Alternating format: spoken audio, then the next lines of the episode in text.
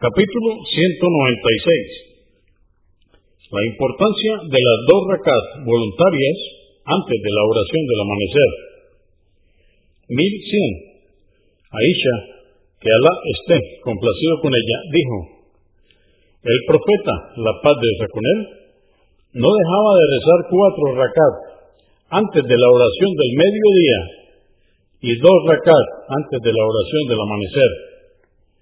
Al-Bukhari, volumen 3, número 48. Abu Daud, 1253. An-Nasai, volumen 3, número 251. 1101. Aisha, que Alá esté complacido con ella, dijo, no había oración voluntaria a la que el profeta, la paz de Dios con él, se aferrara más que las dos rakat del amanecer convenido por Al-Bukhari, volumen 3, número 37, y Muslim, volumen 1, número 505. 1102. Aisha, que Alá esté complacido con ella, también narró que el profeta, la paz de Dios con él, dijo, las dos rakat voluntarias antes de la oración del amanecer son mejores que el mundo entero y todo lo que hay en él Muslim 725. 1103.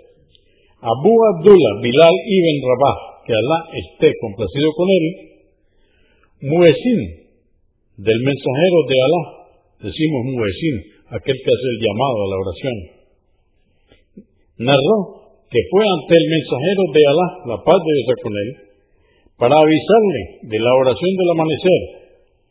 Pero Aisha, al encontrarle, le preguntó sobre un asunto y lo entretuvo hasta bien entrada la mañana.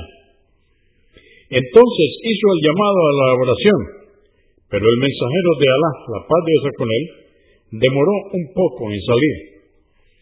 Luego de que el profeta, la paz de Dios con él, dirigiera la oración, Bilal le informó que Aisha le había entretenido con una pregunta hasta bien entrada la mañana y que por ello se había demorado. Le contestó el profeta, la paz de Dios con él. Yo igualmente realicé las dos rakat voluntarias antes del amanecer. Le contestó, mensajeros de Alá, cuando saliste para dirigir la oración, ya había entrado la mañana. Respondió, si no hubiese entrado la mañana, habría rezado las dos rakat de forma más completa y perfecta. Abu Daud, 1257.